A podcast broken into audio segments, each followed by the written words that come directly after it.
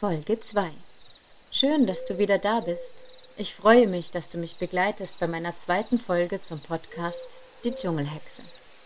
Mein Name ist Jasmin und ich lebe nun seit circa vier Wochen in den Tiefen des Dschungels in Kolumbien, in der Nähe von Minca, an der karibischen Küste zu Santa Marta in der Sierra Nevada. Es ist Nacht und ich habe es mir zum Ritual gemacht, am Abend vor dem Einschlafen mein Reisetagebuch zu führen. Ich schreibe meine Gedanken und Erkenntnisse auf, meine Ängste und meine Sorgen, meine Erlebnisse des Tages und auch sonst, was mich so geprägt hat. Die ersten Nächte alleine da draußen in der Wildnis waren schlimm. Das brauche ich nicht zu verschönigen. Alles ist fremd, die Geräusche, die Gerüche und auch die Ängste. Da sind Moskitos noch das kleinste Problem. Ich habe anfangs in meiner Hängematte direkt am Feuer geschlafen. Doch neuerdings habe ich eine Matratze mit Moskitonetz. Der Schreiner, also der Besitzer des Grundstücks, hat sie mir vorbeigebracht. Er half mir ein Bett aus Bambus zu bauen und nun schlafe ich tatsächlich in einem Bett unter freiem Himmel mitten im Dschungel. Es ist herrlich, aber doch auch beängstigend so weit draußen, ohne Schutz zu sein.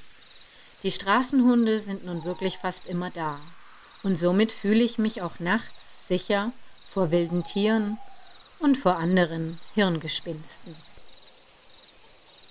Joe hat über meine Klingel gelacht. Unser Autist, also mein Nachbar. Doch er hat sie benutzt.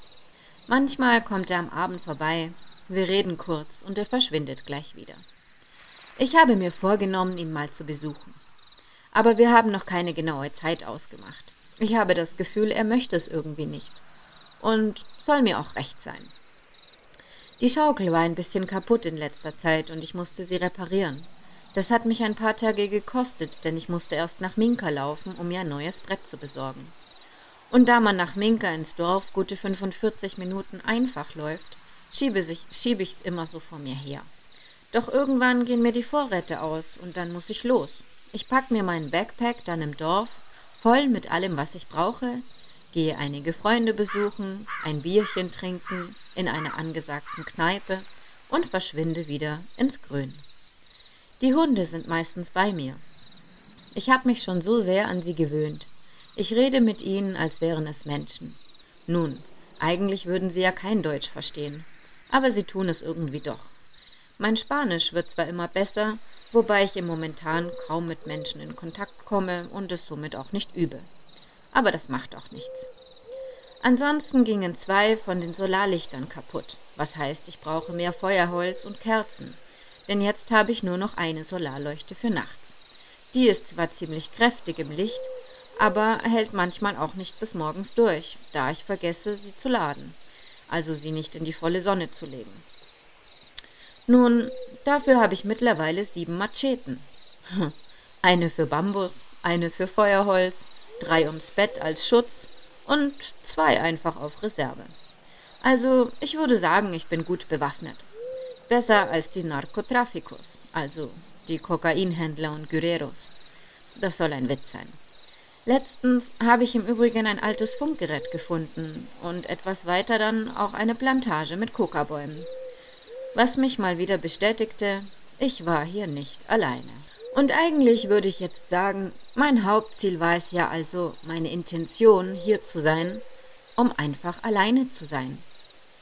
Doch es gab einen Tag, der dieses Ziel änderte. Es war einer meiner schrecklichsten und auch traurigsten Tage im Dschungel. Ich würde dir eigentlich gern heute in der zweiten Folge etwas Fröhliches, etwas Lustiges erzählen. Aber doch ist es einfach an der Zeit, denn es war nach nur vier Wochen schon so weit.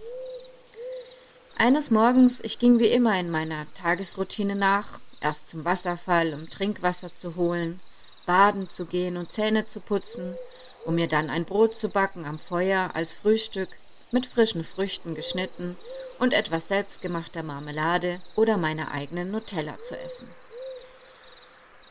Als ich mit dem Essen fertig war, ging ich schaukeln, wie immer, jeden Morgen. Manchmal sang ich, manchmal genoss ich auch einfach nur den Wind in meinen Haaren und belauschte die Affen, die Papageien und anderes Getier. Diesen Morgen waren die Hunde nicht da. Sie mussten in der Nacht noch nach Minka gelaufen sein.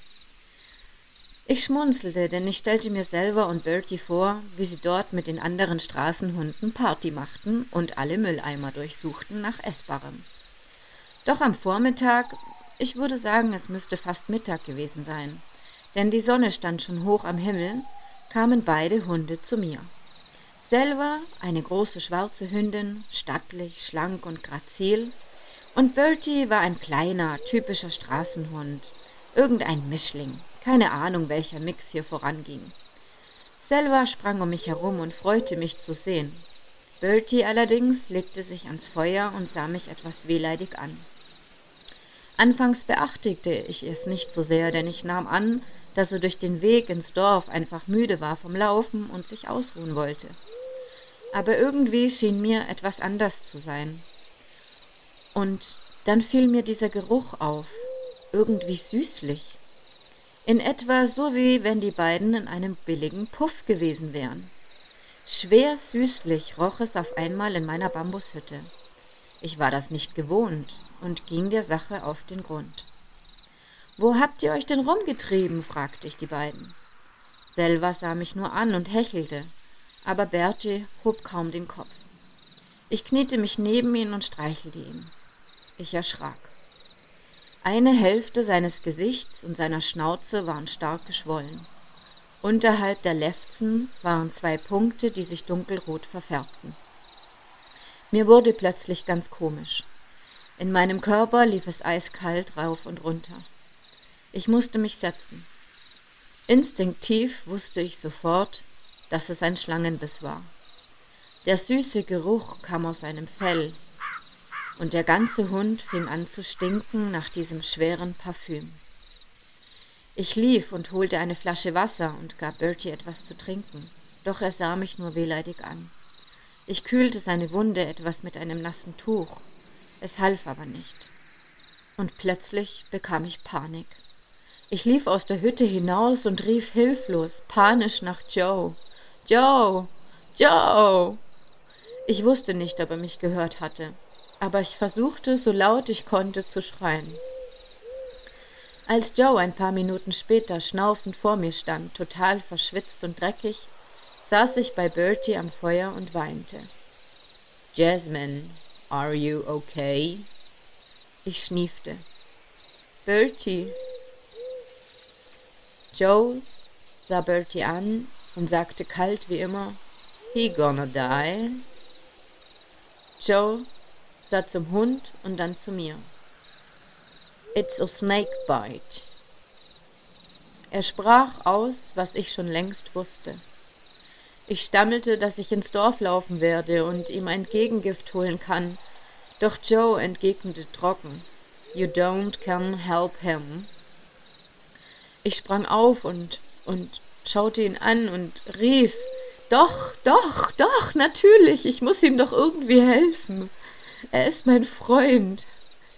Aber rational wie Joe war, rechnete er mir vor, und womit er völlig recht hatte, dass ich eine Dreiviertelstunde ins Dorf brauchen würde und auch wieder zurück, also wären das eineinhalb Stunden, und dann müsste ich noch das Gegengift kaufen. Und wenn das eine Bananenschlange, also eine Mappana sein sollte, die ihn gebissen hat, dann müsste er normalerweise innerhalb von einer halben Stunde bis Stunde das Gegengift gespritzt bekommen. Ansonsten ist es zu spät. Die Muskeln zersetzten sich von innen von dem Gift. Sie werden weich wie Pudding und alle Blutkörperchen wurden unheilbar zerstört. Je nachdem, wie weit der Biss vom Herzen weg war, konnte es zwischen fünf und sieben Stunden dauern bei einem Menschen. Vielleicht waren es zehn, wenn es an den Füßen war. Doch spätestens nach zehn Stunden war man auf jeden Fall tot. Doch bei Bertie war es an der Schnauze. Ein riesiger Ball war es nun nach einiger Zeit, und die Punkte waren kaum noch zu sehen, an der die Schlange gebissen hatte. Der Geruch kam von der Zersetzung des Muskelgewebes. Mit einem Mal schoss mir der Song Sweet Poison durch den Kopf. Nie hatte ich diesen Sinn, diesen Ausdruck verstanden. Nun wusste ich, was Sweet Poison, also süßes Gift hieß. Den Tod. Bertie konnte am Nachmittag nicht mehr aufstehen.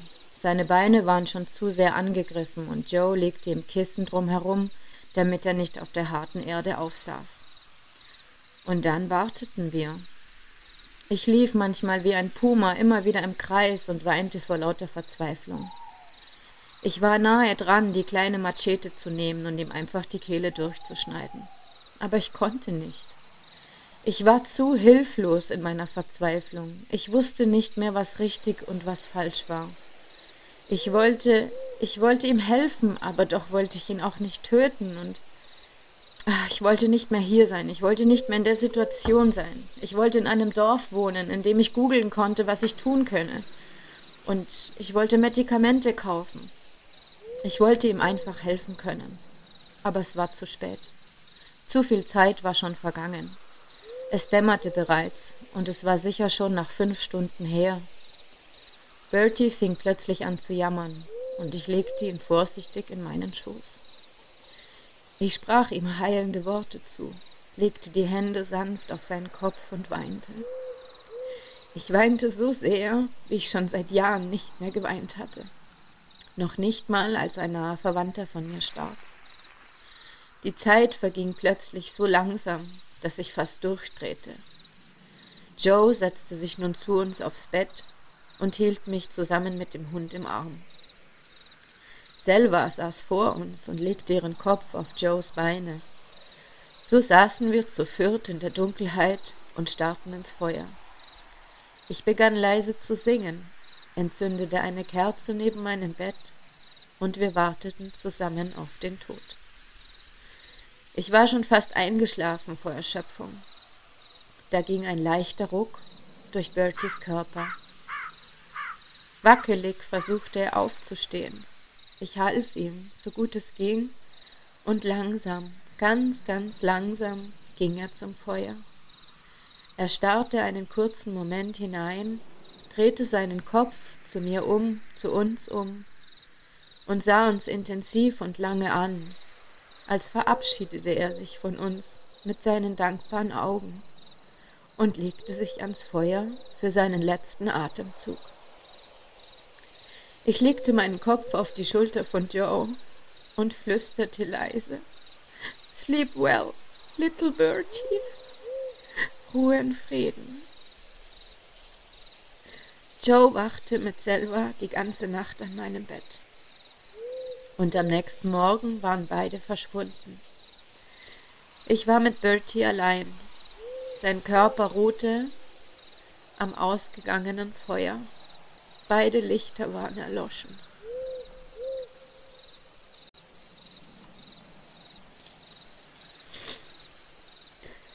Mechanisch und gerädert kochte ich mir einen viel zu starken Kaffee, setzte mich zu dem Hund.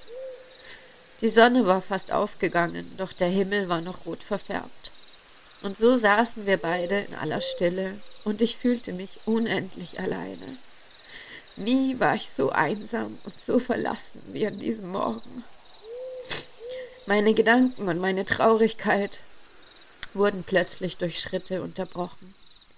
Joe kam mit Selva und einer großen Schaufel. Good morning, Jasmine. That's not a good morning, Joe. But yes, good morning, Joe. Wir müssen ihn beerdigen, sagte Joe trocken wie immer. Ja, ich weiß. Möchtest du wenigstens noch einen Kaffee vorher trinken? fragte ich ihn. Ja. Schweigend wie immer saßen wir da. Wir hörten, wie der Dschungel und seine Tiere langsam erwachten und das Leben sich neu ordnete. Ich möchte noch Blumen pflücken, sagte ich. Okay, Jasmine, Joe schnappte sich die Schaufel und lief los. Stopp, rief ich ihm hinterher. Wo willst du denn hin? Wo willst du ihn denn begraben? I don't know. Er wusste es nicht. Kurzes Nachdenken meinerseits. Ich hätte gerne einen schönen Platz für ihn gehabt. Warte, lass mich bitte etwas suchen. Wir strolchten zu zweit umher in der näheren Umgebung. Es durfte nicht zu nahe sein an meiner Bambushütte wegen dem Kadaver und den Tieren. Aber doch wollte ich ihn auch nicht zu weit weg haben. Ich suchte unter einem der großen Urwaldriesen, einem der großen Bäume, einen sonnigen Platz, an dem lauter Helikonien wuchsen und ein paar wilde Orchideen. Meine Schaukel war gar nicht so weit weg, so konnte ich jeden Tag etwas mit Bertie reden. Ich rief laut Hier, hier, hier ist ein guter Platz. Joe kam. Okay, Jasmine. Und Joe machte sich ans Werk, ein großes Loch zu buddeln. Derweil sammelte ich Blumen und band ein kleines Kränzchen für Bertie und einen kleinen Strauß. Mit seiner Decke zusammen eingewickelt, legten wir ihn sanft in das Loch. Ich streute noch ein paar Blumen, wir legten ein paar kleine Gebete für ihn ab und Joe schaufelte das Loch wieder zu. Den Grabhügel schmückte ich mit dem Kranz und dem Sträußchen, und während ich noch ein paar Steine für die Umrandung des Hügels suchte, war Joe schon wieder verschwunden. Nur noch Selva war hier. Den Rest des Tages lag ich mit Selva und einer großen Tasse Tee auf meinem Lieblingsstein in der Sonne und dachte nach. Wie nah der Tod und Leben doch beieinander waren. Gestern war noch alles wie immer und heute schon alles ganz anders. Ja, es war wirklich manchmal merkwürdig, dieses Leben. Ich weiß, es war nur ein Hund. Und ja, ich habe ihn gerade mal vier Wochen gekannt. Aber doch war er mir ein Freund geworden in dem großen unbekannten Abenteuer, das ich hier hatte. Und auch Joe, so seltsam er doch war, die letzte Nacht hätte ich niemals mir vorstellen wollen, alleine zu sein. Und plötzlich war ich tief dankbar für diesen merkwürdigen Autisten, einen Außenseiter aus der Gesellschaft, so wie ich und die Straßenhunde auch. Joe und ich waren nun irgendwie Freunde geworden, und ein paar Tage später lud er mich dann wirklich tatsächlich zu sich nach Hause ein. Er holte mich ab, und wir liefen ein bis zwei Kilometer Richtung Minka, bogen ab und durchliefen einen Kakaohain, überquerten ein paar Bäche, und auf einer Anhöhe stand plötzlich ein kleines Häuschen mit richtigem Dach, gemauert, einem ganz sporadischen Wohnzimmer, einem Schlafzimmer mit Bett und Schrank und einer Außenküche, die überdacht war. Er kochte mit Gas und hatte einen Holzofen. Er hatte sogar Solar am Dach und konnte mit ein bisschen warmem Wasser duschen. Ebenfalls hatte er eine wunderbare Aussicht. Er sah auf den Wasserfall runter, und was mir sofort auffiel, denn er konnte mich von dort aus wirklich beobachten. Von seinem Haus aus direkt, wenn ich baden ging. Nackt, versteht sich. Und dass er mein Singen hörte, wunderte mich nun auch nicht mehr, denn auf seiner Anhöhe ging der Wind genau von meiner Hütte direkt hoch zu ihm. Er, kann, er konnte wahrscheinlich jedes Wort hören, was ich sagte aber ich wischte die verlegenen Gedanken beiseite und war froh, dass er mein Rufen damals gehört hatte. Er kochte für mich. Oh, danke, das ist aber nett. Was gibt es denn? Rice and Beans. Ah, okay. Nicht gerade meine Lieblingsspeise, aber besser als nichts. Ich sah, dass der Reis schon fertig war und die Bohnen auch. Sind die von gestern? fragte ich nach. Ja, er koche nur zweimal die Woche, immer montags und donnerstags. Ach wirklich? Und das geht so ohne Kühlschrank? Wie lange hält das denn? Ja, sagte er. Und was kochst du denn da so, dass das dann so lange hält? Rice and beans.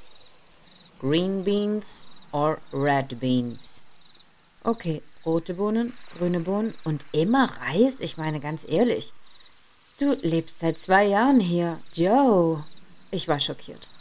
Er aß seit zwei Jahren das gleiche. Nein, sonntags aß er ein Steak. Ah, okay. Gut.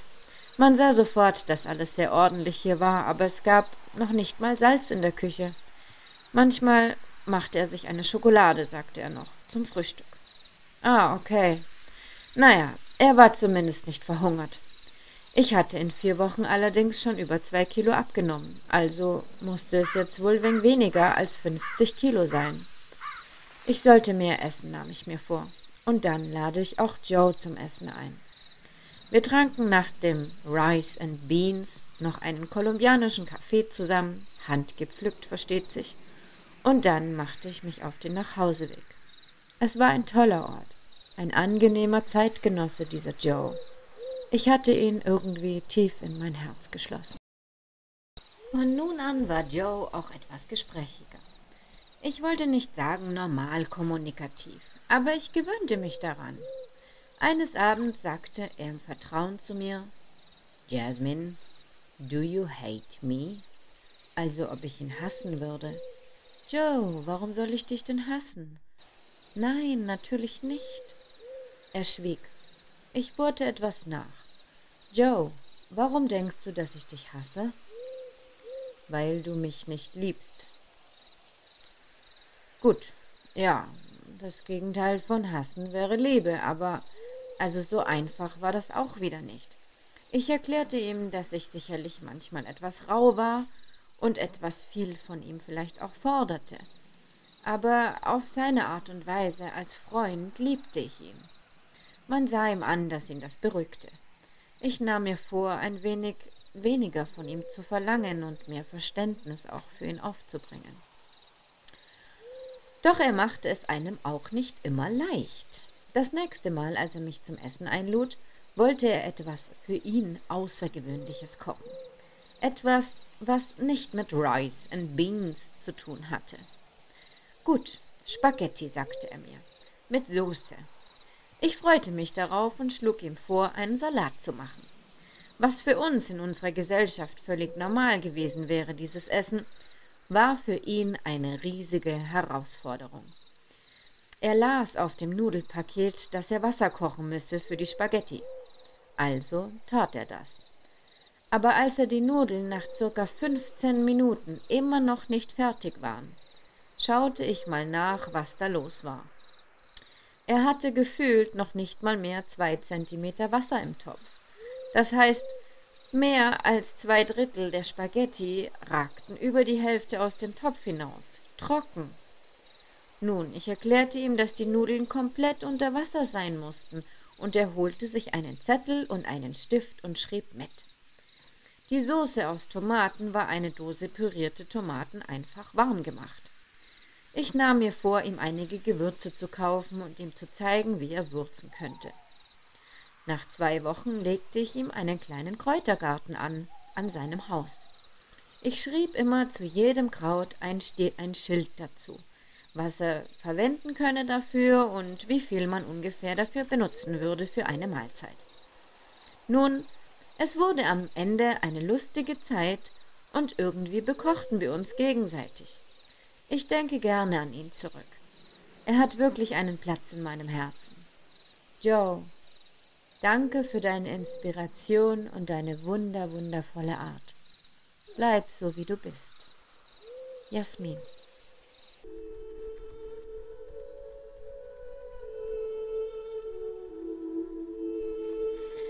Schlusswort zur Folge 2. Wie du sicherlich gemerkt hast, war es eine sehr bewegende Folge für mich. Klar, ich weiß, es war nur ein Hund. Aber doch macht es das Ganze komplex, denn Abenteuer hören sich immer so spannend an und immer so toll. Und dieses Mal war es eben nicht so. Es war was unglaublich Trauriges und jetzt nach über vier Jahren, wo ich das Revue passieren lasse, sitze ich vor meinem Laptop und habe geheult wie ein Schlosshund. Es war aufarbeitend. Und heute ist Vollmond, Vollmond im Oktober. Das heißt, es ist Halloween. Und man sagt, an Halloween soll man sich an die Toten erinnern. Und ich erinnere mich heute an diesen kleinen Hund, der mir so geholfen hat auf meinem Weg, auf dem, was mich weitergebracht hat. Und ich bin ihm dankbar dafür, für diesen kleinen Straßenhund. Und ich bin auch Joe dankbar. Dankbar dafür, dass er anders ist wie alle anderen. Dankbar, dass er für mich da war, in einer Situation, wo niemand für mich hätte da sein können. Es gab kein Internet und es hätte auch sonst nichts gebracht. Ich bin froh, dass es so war, wie es war. Und das muss ich anerkennen. Das Leben spielt nun mal so. Und manchmal gibt's Höhen und manchmal gibt's Tiefen. Ich freue mich nun auf Folge 3 und ich hoffe, dass dir auch dieser Podcast gefolgt, gefallen hat. du mir folgst.